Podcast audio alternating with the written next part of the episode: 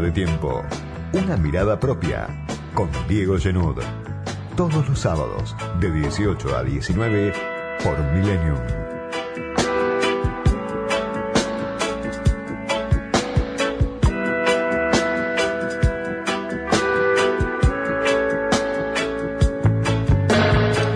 Más de una vez en este espacio digo que la Argentina es un país que está contado desde arriba, porque el sesgo de la crónica cotidiana sobre lo que se supone es lo más importante de la agenda es fuertísimo. Quizá sea así también en otros países, o venga siendo así en los últimos tiempos, así también en otros países. Pero aparece en la crónica cotidiana, en el minuto a minuto, sobre representado el discurso empresario. La historia aparece así como propiedad privada cuyos dueños son los dueños de todas las otras cosas, como escribió alguien hace muchos años. Se puede ver ahora también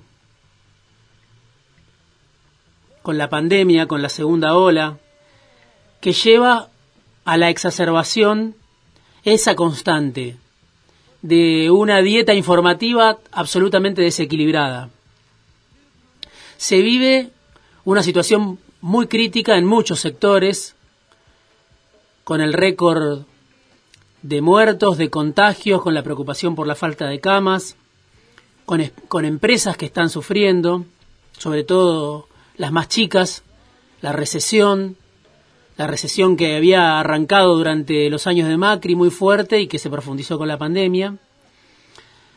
Pero claro, Hoy, primero de mayo, Día de los Trabajadores, de las Trabajadoras en la Argentina,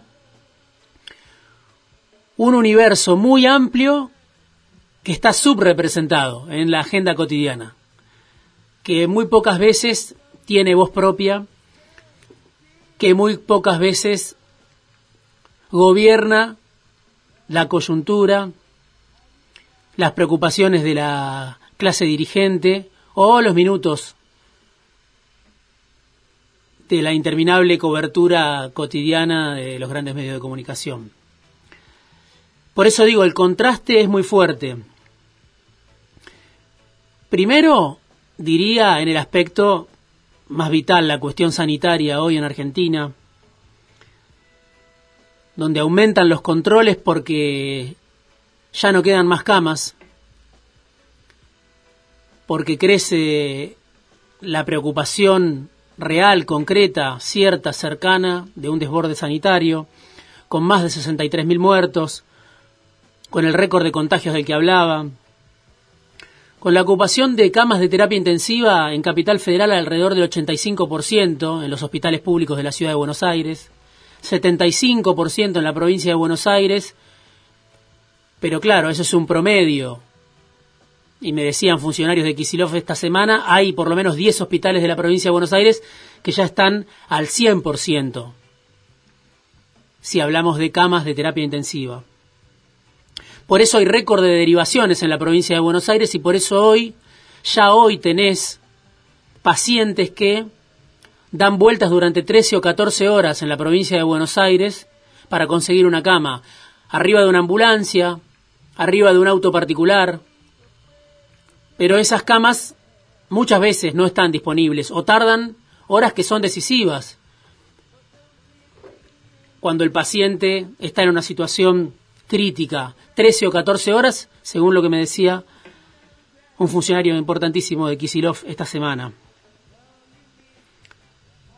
Entonces, primero, cuando hablamos de el primero de mayo, del Día de los Trabajadores, hay que hacer un recorte sobre las víctimas de la pandemia, me parece, hoy en especial. Y una aproximación muy interesante es la que publicó hace unos días un espacio que se llama Basta de asesinatos laborales y está integrado por familiares y compañeros de trabajadores que perdieron la vida, murieron en sus lugares de trabajo. Ese informe dice que en el primer año de pandemia murieron en sus lugares de trabajo al menos 985 personas. Son 1.295 personas si se incluyen las que murieron por otras causas distintas a las que provoca la pandemia. Un muerto cada siete horas sería una forma de pensarlo. Pero claro, estamos hablando solo de los muertos, de aquellos muertos, de aquellos trabajadores que murieron en sus lugares de trabajo y que estaban en, en blanco, en relación de dependencia, en la formalidad laboral. Imaginemos cuántos murieron fuera de la formalidad laboral, en negro, como se dice habitualmente, trabajadores precarios, trabajadores que se generan a sí mismos su empleo de subsistencia a través de una changa, a través de, del cuentapropismo, a través del monotributo. 31% de esos muertos en el sector de salud, 15% en el transporte, 15% en la industria. Muertes invisibles, dice el informe de Basta de asesinatos laborales. Y por eso cuando uno empieza a repasar qué pasó en este año, qué le pasó a, a la gran masa, a ese gran universo de asalariados que sobrevive como puede en la República Argentina, se va a encontrar muchas veces con que la consigna cuidémonos entre todos es que cada uno se cuide como pueda, que cada uno resuelva como pueda el drama de la pandemia. De eso también habla este informe, que dice que después del inicio de esa cuarentena estricta, hace más de un año, cuando Alberto Fernández era el comandante, según decía Mario Negri, después de esos tres meses donde prácticamente no hubo sector que trabaje de acuerdo a la normalidad previa a la pandemia, después de esos tres meses iniciales, muchas empresas volvieron a producir sin ningún tipo de control, sin ningún tipo de protocolo, sin ningún tipo de fiscalización por parte del Estado. Las empresas cumplen o no cumplen. Ahora que volvemos a trabajar hace tiempo, que ya se volvió a trabajar, que ahora, ahora que se dice que la producción no puede parar, pueden parar las escuelas, pueden cerrar los bares, pero la producción, y esa me parece que es la consigna central del gobierno para este año, y de las empresas para este año ya no para. Si antes lo prioritario era la salud, ahora primero, diría yo, está la economía, está la producción, después, no sé a cuántos pasos de distancia, viene la salud. Casos que se mencionan en este informe del que hablaba hace un rato, un paro, por ejemplo, en la Salteña, por hisopados, la situación en el ingenio Ledesma, en Jujuy, donde hubo 20 muertos, 492 contagios, y que según el sindicato que representa a los trabajadores azucareros en Jujuy, es un tercio de lo real. Los muertos hay que multiplicarlos por tres, los contagios hay que multiplicarlos por tres. Asambleas, por ejemplo, en la línea 60 de colectivo, también pidiendo que haya protocolos.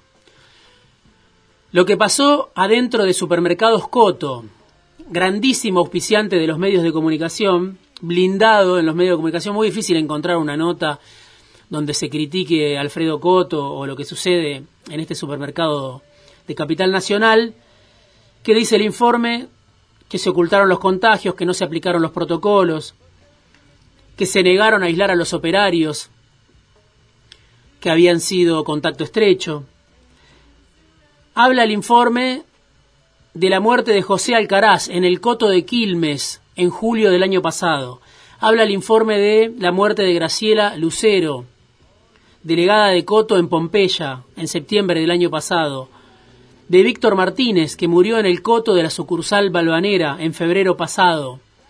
Se habla también de lo que sucedió en Carrefour, que también ocultó los contagios, donde se trabaja en pésimas condiciones sanitarias, según dice este trabajo basta de asesinatos laborales, un informe que se viene haciendo hace mucho tiempo, pero claro, en el último año las muertes se multiplicaron por tres a causa del COVID.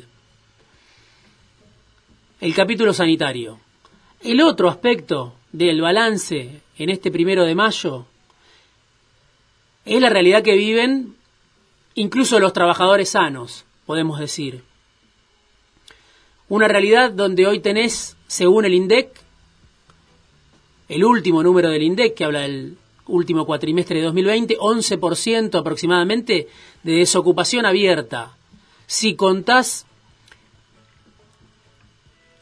a los cientos de miles de personas que están buscando trabajo y no encuentra, a los subocupados, bueno, te vas a encontrar con que, según cálculos, por ejemplo, de Claudio Lozano, la desocupación no es del 11%, sino que está más cerca del 25%. Argentina es un país que tiene hoy 19 millones de personas ocupadas, de, aproximadamente 40 millones de personas, 44 millones de personas, hay 19 millones de personas que están ocupadas.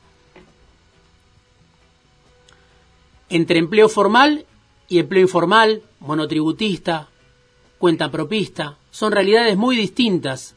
¿Quiénes son los trabajadores, las trabajadoras hoy en la Argentina? ¿Quién se considera como tal? Son situaciones muy distintas. Desde un bancario hasta un cartonero, desde un aceitero hasta, hasta un vendedor ambulante.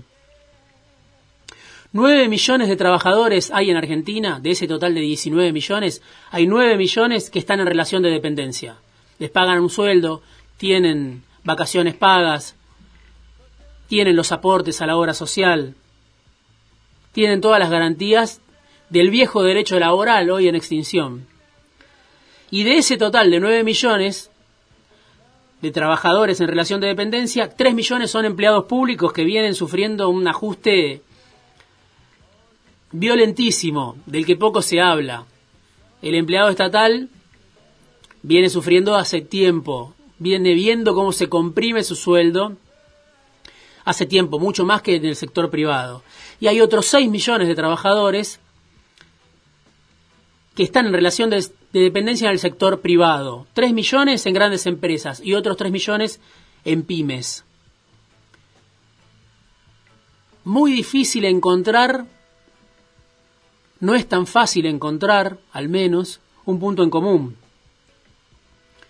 Porque se viven realidades antagónicas que quiebran lo que fue la identificación en su momento de la vieja clase trabajadora, de la vieja clase obrera. Punto de identificación número uno, bueno, la caída alarmante en la mayoría de los casos del poder adquisitivo. Cayó el poder adquisitivo, el salario real en los últimos tres años 25 puntos. Lo que los asalariados, los trabajadores en su día, pierden o perdieron en los últimos años, lo ganan, alguien lo gana. Lo ganan las empresas que tienen resto para beneficiarse de esa brutal reducción de costos, que representa un salario que hace tres años valía 25% más de lo que vale ahora. Por supuesto, después cuando vas al supermercado, ahí está la explicación de por qué no alcanza, de por qué la inflación le sigue ganando por goleada a los salarios, pese a lo que dice el gobierno. Y esta semana también tuvimos una reunión donde se actualizó el salario mínimo vital y móvil, una institución de la Argentina que hoy está derruida, devastada. 35% va a tener de aumento el salario mínimo vital y móvil, pero en siete meses. Recién en febrero el salario mínimo vital y móvil del año que viene va a estar en 29 mil pesos cuando hoy la canasta de pobreza está más cerca de 60 mil pesos para una familia. Por eso, Claudio Lozano, funcionario del gobierno, histórico de la CTA, dice, el salario de bolsillo promedio para un trabajador sin carga de familia hoy en la Argentina debería ser de 50 mil pesos. El salario bruto debería ser de 60 mil pesos. La realidad, por supuesto, es otra porque se perdieron, se perdió, aparte de, este de estos 25 puntos de los que hablo, que perdió el salario en promedio, el salario mínimo vital y móvil perdió 57,2 en los últimos tres años, según Claudio Lozano. Y ahí están las realidades muy distintas. Los que tienen el salario más bajo y la realidad de los mecánicos de la Toyota, de las grandes automotrices, de los bancarios de los que hablaba, de los aceiteros, del sindicato de neumáticos, que ahora consiguió una paritaria de 54%, de los camioneros, son la aristocracia obrera. realidades de sindicatos que hoy por hoy en la Argentina son privilegiados y que además ahora no van a pagar ganancias a partir de los 150 mil pesos. Dos conclusiones para cerrar este editorial del primero de mayo. Uno, un tema muy incómodo, del que la CGT no habla y del que la dirigencia política no habla en general. Para el gobierno, la promesa de que los salarios le iban a ganar a la inflación este año empieza a hacer agua. Va a ser muy difícil con esta inflación en tres meses, 13%, que se cumplan los pronósticos de Martín Guzmán y que los salarios le ganen a la inflación. Si no le ganan, va a ser el cuarto año en que pierde de los últimos cinco. Y es un tema muy difícil para un gobierno que venía a dar respuesta a esta cuestión, a la cuestión de el derrumbe del poder adquisitivo. Es cierto, tenés la pandemia, pero también es cierto que no todos pierden en este contexto. No es cierto que todos pierden, hay algunos que están ganando beneficiándose de esa brutal reducción de costos. Y además hay un problema que lo marcaba Álvarez Agís. Con salarios tan bajos no se recupera el consumo y no se recupera la economía. Si se recupera es una recuperación de vuelo bajo, es un rebote después de, bueno, haber caído 10 puntos en el año de la pandemia, después de haber caído fuerte en los años de Macri. No es solo una cuestión de justicia que los asalariados recuperen parte, una parte de lo que vienen perdiendo, sino que la economía no funciona, la economía argentina no crece con salarios tan bajos como los que hoy tenés. Sí crecen algunos sectores, sí se benefician algunos sectores. Segunda conclusión, el peronismo se dividió en su momento por la base, decía Rodrigo Sarazaga, un sacerdote jesuita al que entrevisté hace cuatro años en la política online, lo decía también Juan Carlos Torre, un sociólogo más identificado con Cambiemos hoy. Se dividió por la base, el peronismo, se dividieron los trabajadores precarios y se dividió la aristocracia obrera de la que hablaba. Massa y Cristina, lo que representa Cristina por un lado y lo que representa Massa por el otro. Se dividieron en 2013, y se reunificaron en 2019. El peronismo dentro del Frente de Todos se reunificó. La pregunta es, con la unidad de la dirigencia peronista, ¿se unifica también la realidad, el voto de esos mundos antagónicos que conviven dentro de lo que es el universo de los trabajadores? Se reunificaron más y Cristina, pero se reunificó el, el cartonero con el bancario. Tienen los mismos intereses hoy en la Argentina, tienen las mismas necesidades, van a votar al mismo partido este año en 2019, donde vuelven a decidir estos asalariados, trabajadores ausentes de la discusión, subestimados, silenciados muchas veces en la discusión general, tienen un momento de poder cada dos años en la Argentina, cuando les toca votar. Para la oposición, la mayor parte de estos asalariados no son un problema, porque la oposición no, la gran oposición al menos, Juntos por el Cambio, no se propone representarlos. Por ahora, primero de mayo, Día de los Trabajadores, de las trabajadoras, podemos decir que son el blanco de la pandemia y son el blanco también del ajuste, de un ajuste que no para. Feliz día, si se puede decir, primero de mayo, a los y las que viven de su trabajo.